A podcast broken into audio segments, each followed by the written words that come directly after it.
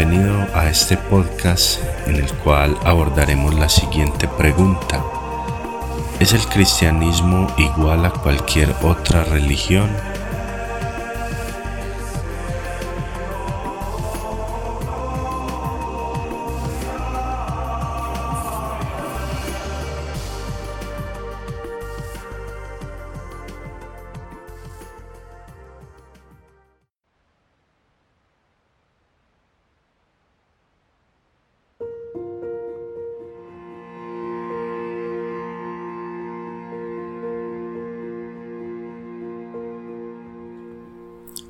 Podcast anterior hablé sobre por qué Dios proveyó un solo camino para perdón de pecados y salvación.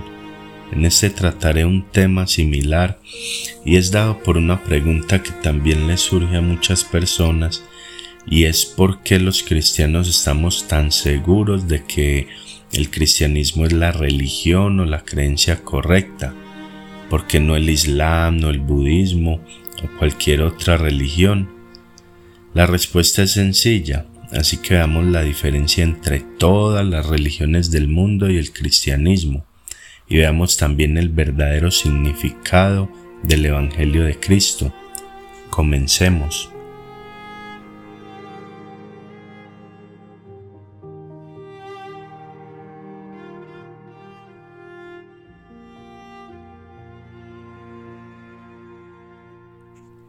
El budismo tiene como meta llegar al último estado de iluminación y autonegación conocido como nirvana. Esto es a través de intensos años de meditación y otras prácticas que te ayudarán a llegar a tu último estado y en caso de que no puedas hacerlo en esta vida, pues volverás a reencarnar para seguir trabajando. Esto hasta que llegues al nirvana. Para ser salvo en el Islam, el Corán nos dice que a través de la misericordia de Dios ya eres salvo, pero una vez eres salvo tienes que mantener esa salvación haciendo muchas obras. Tienes que rezar varias veces al día, tienes que ayunar todo el mes de Ramadán por varias horas al día. No te puedes tatuar, no puedes usar oro, algunos se golpean y se mutilan, en fin Debes hacer un sinnúmero de obras obligatoriamente hasta que mueras y en caso de que rompas alguna de estas obras, pues perderás tu salvación y tienes que pasar por un proceso riguroso para obtenerla nuevamente. En algunos casos, si la ofensa fue muy grave, te pueden hasta matar. Por otro lado, el judaísmo tiene un sistema de 613 mandamientos a seguir por el pueblo judío dado a ellos por Dios. Entre estos se encuentran el sacrificio de animales para la expiación de pecados, el rezar unas cinco veces al día, la lectura y aprendizaje de la Torá, el Talmud y otros textos bíblicos. Pero lo más importante para ellos es el arrepentimiento, ya que no importa cuántos sacrificios hagas o cuántas veces reces, aún así si no hay arrepentimiento, no te servirá de nada y normalmente si fallas en alguno de estos procesos pierdes tu salvación y tendrás que pasar por más procesos para poder obtenerla de nuevo. El hinduismo enseña que hay tres formas de ser salvo, a través de las obras, a través del conocimiento o a través de la devoción. Al final tendrías que trabajar para ser salvo sin importar cuál camino escojas. Tienes que trabajar para hacer buenas obras. Tienes que trabajar para adquirir conocimiento y tienes que trabajar para ser devoto a los dioses. Y nuevamente, si no cumples con esto, pierdes tu salvación. Por otra parte, el concilio de Trento de la Iglesia Católica el cual fue llevado a cabo en 1545, enseña que todo aquel que enseñe que un pecador es justificado solo por fe y que no hace falta ninguna cooperación del pecador para ser justos delante de Dios y obtener su gracia, que se prepare a caer por las acciones de su propia voluntad, sea anatema o maldito o expulsado Lo que esto nos dice es que para obtener la salvación tienes que creer en Cristo, pero para mantenerla tienes que hacer obras tales como la Eucaristía, la confirmación, el bautismo de bebés, la confesión de tus pecados con un sacerdote, rezar los rosarios y asistir a misa, es decir, una mezcla de obras más la gracia de Dios. Y con esto no quiero desacreditar la fe de algunos católicos, ya que muchos tienen una fe genuina en Jesús. El problema de esto es adoptar tradiciones y mandamientos de hombres creyendo que por realizarlas Dios te dará la salvación. Dios es bueno para salvarte, dicen, pero tú debes ser bueno para ganarte tu salvación haciendo ciertas obras, las cuales te darán tu salvación a través del tiempo. Pero ¿será esto lo que enseña el Evangelio de Cristo? Seremos igual a todas las religiones del mundo donde tenemos que creer en Dios y hacer obras para salvarnos. Hay algunas prácticas que quizás se parezcan en ciertas religiones y que muchos dirían que pueden llegar a ser iguales al cristianismo y que entonces no hay mucha diferencia una de la otra. Alguna de estas prácticas puede ser ayunar, orar, algunas festividades, tradiciones, entre otras, en especial en las principales religiones monoteístas abrahámicas como el judaísmo, el islam y el cristianismo. Ya hay algunas semejanzas, pero no solo estas tres, sino que en otras religiones podríamos ver ese tipo de prácticas como lo son el hablar en lenguas, entrar en éxtasis hasta llorar o revolcarse en el suelo. También puede ser otra de las prácticas que no es exclusiva de algunos grupos pentecostales o carismáticos, sino que en grupos como la nueva era también es normal ver estas prácticas. Pero aunque dichas prácticas se asemejen, no podemos decir que sean lo mismo que el cristianismo, porque en su base no lo son, Jesús estableció algunas prácticas como el bautizo, la cena, la oración. de igual manera nosotros los cristianos seguimos estas prácticas eh, como el ayuno, vigilias, entre otras. Pero lo que diferencia el cristianismo de las demás religiones, aunque muchas prácticas se parezcan, es que no es necesario realizarlas para ser salvo y tener vida eterna. Si las hacemos es por amor y para nutrir el área espiritual. Y quizás algunos dirán, pero entonces las demás religiones eh, pueden hacer lo mismo, ya que lo que queremos es alcanzar un mayor nivel espiritual Allí me siento bien, me funciona donde estoy, en esta religión que practico hacemos lo mismo y, es igual, no veo diferencia. Y la respuesta es que sí, quizá te funcione o te sientas bien, pero Jesús ha sido el único personaje en la historia que ha dicho, yo soy el camino, la verdad y la vida. Nadie viene al Padre sino a través de mí, y Él es el único que puede guiarte a Dios el Padre. Las demás religiones podrán hacerte sentir bien física y mentalmente, pero ninguna te dará vida eterna, solo Jesús. Prácticas de algunas religiones como el yoga podrán hacerte sentir un equilibrio físico y mental, como lo acabo de mencionar al igual que vivir experiencias espirituales donde sientas que viajas a otra dimensión, pero se quedan simplemente en eso, experiencias. Pero si no cambias tu vida de pecado, de nada sirve. Ya sé que es difícil de negar estas experiencias, ya que muchos dicen haberlas eh, experimentado pero la realidad es que estas prácticas no te limpiarán de tus pecados. La única forma es arrepintiéndote y creyendo en Jesús. Continuando sobre si es o no por obras, si nos remitimos a lo que dice la Biblia, aclararemos ciertas dudas, como por ejemplo, ¿por qué es el cristianismo la única religión o creencia que se diferencia de las demás? Analicemos los siguientes textos clave, los cuales diferencian el cristianismo de cualquier otra religión. Primero y más importante es Efesios capítulo 2 versículo 8 al 9 que dice, porque por gracia ustedes han sido salvados mediante la fe.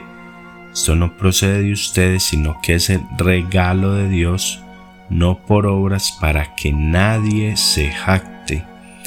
Así que podemos ver cómo el cristianismo es muy diferente a todas las demás religiones del mundo, ya que nuestra salvación es un regalo de Dios por tener fe en nuestro Señor Jesucristo, y no por hacer ninguna obra o labor. Quizá habrá quien crea que arrepentirse puede ser considerado como una obra, pero eso no es así. Arrepentirse simplemente es eso, arrepentirse. Y esto para perdón de los pecados, pero un arrepentimiento genuino. No solo sentirte mal porque pecaste y deprimirte y luego volver a pecar deliberadamente, pensando que Dios te hizo así y tú solo sigues estos impulsos de, la carne. No es así, es verdaderamente cambiar y dar un giro a tu vida, caminando con Dios y confiando en Jesucristo. Obviamente somos pecadores y habrán momentos donde fallemos, pero la clave está en tener una relación constante con Jesús para así evitar al máximo el pecado entonces, arrepentirnos tampoco es una obra porque como acabamos de ver, podríamos fallar. Otro pasaje bíblico es Santiago capítulo 2 versículo 26, donde algunos mencionan que este pasaje enseña que la fe sin obras está muerta.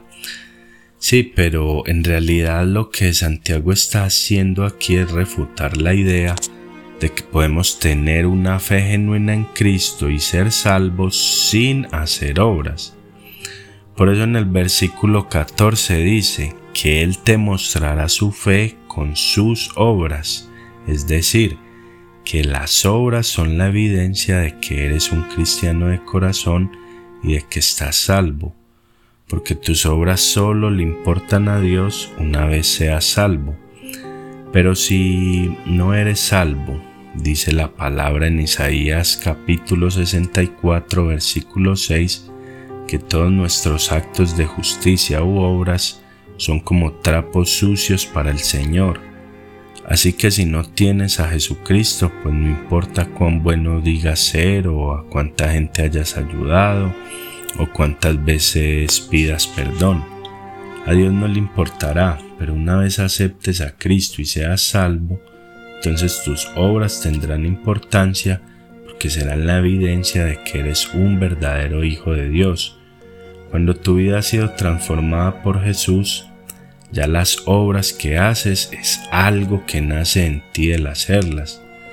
Esto es de forma natural, ya que el Espíritu Santo que mora en ti eh, te ha transformado. Algunos interpretan el texto de Juan 3.5 como que el bautizo es obligatorio para ser salvos, ya que dice, respondió Jesús, de cierto, de cierto te digo que el que no naciere de agua y del Espíritu no puede entrar en el reino de Dios, eh, queriendo mostrar como si fuera por obra y fe. Pero esto no es así, el bautizo tampoco te salva si analizamos el texto y vemos su contexto, podemos ver dos versos atrás que Jesús le dijo a Nicodemo que el que no nazca de nuevo no entrará en el reino de los cielos. Pero Nicodemo no lo entendió, así que Jesús buscó la manera de que lo entendiera. Y viendo que Nicodemo era fariseo, conocedor de la ley de Dios y la historia del pueblo judío, Jesús decidió utilizar palabras que él pudiera entender y así descubrir lo que significa nacer de nuevo. Así que Jesús decidió utilizar el ejemplo del agua y del Espíritu, ya que a través de todo el Antiguo Testamento Dios siempre limpiaba el Espíritu de Israel con agua, como nos dice Ezequiel capítulo 36 versículos 25 al 27, donde Dios le dice a su pueblo que les limpiará su suciedad con agua y les dará un corazón nuevo y un espíritu nuevo para que caminen en sus estatutos. Eh, o sea, esto básicamente un bautismo.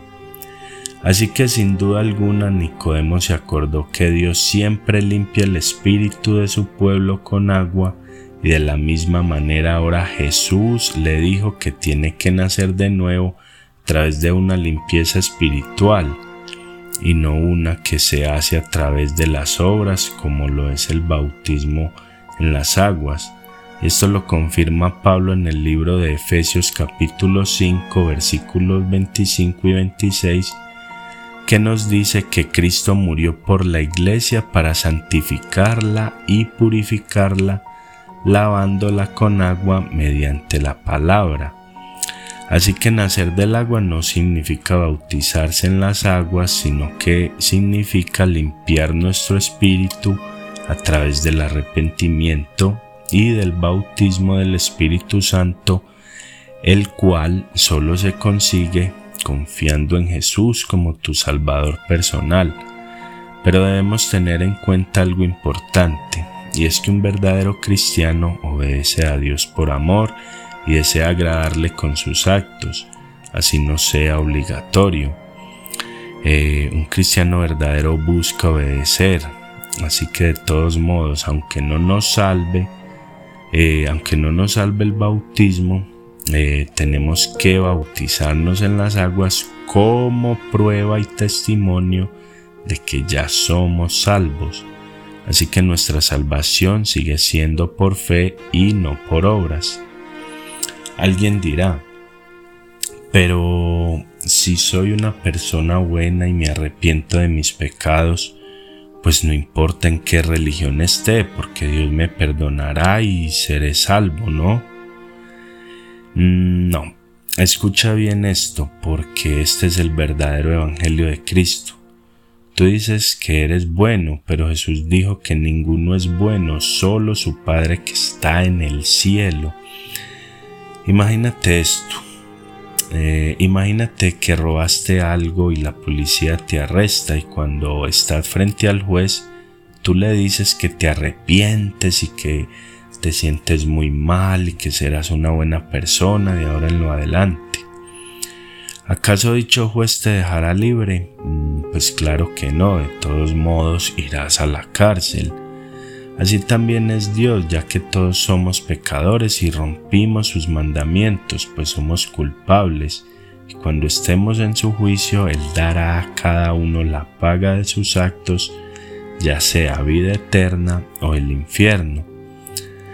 Pero para eso Jesús fue a la cruz y justo antes de morir dijo, consumado es, porque ya el precio de nuestra condena había sido pagado, para que todo aquel que cree en Él sea salvo, pero no por obras ni porque te sentiste mal y lloraste cuando pecaste, sino porque creíste y confiaste de corazón en el Señor Jesús y decidiste seguirle.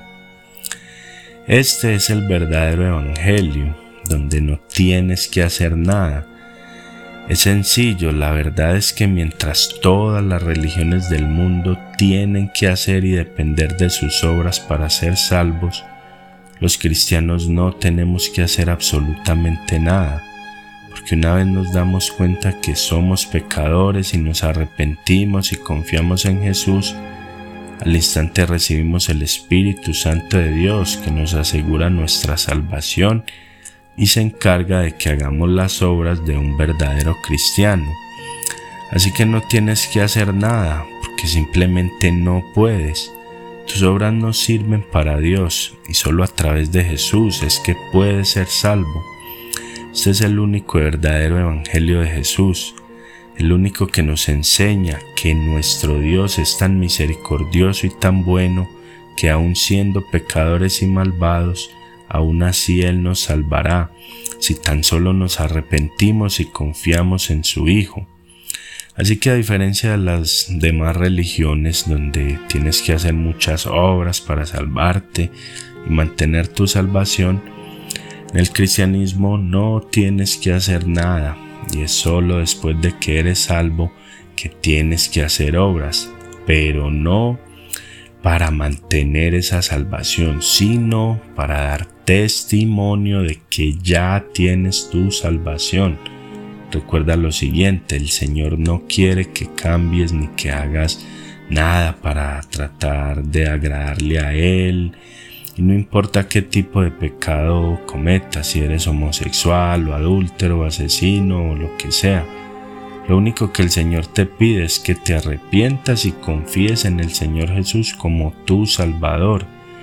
Y si haces eso, eh, el Espíritu Santo se encargará de cambiarte poco a poco sin que te des cuenta.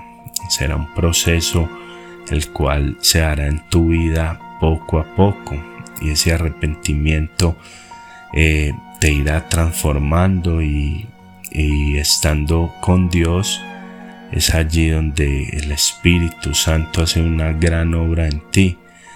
Ese es el verdadero Evangelio, no uno donde las emociones son las que te guían a Dios, sino uno donde aun siendo pecador eres salvo y el Espíritu Santo se encarga de alejarte de tus pecados.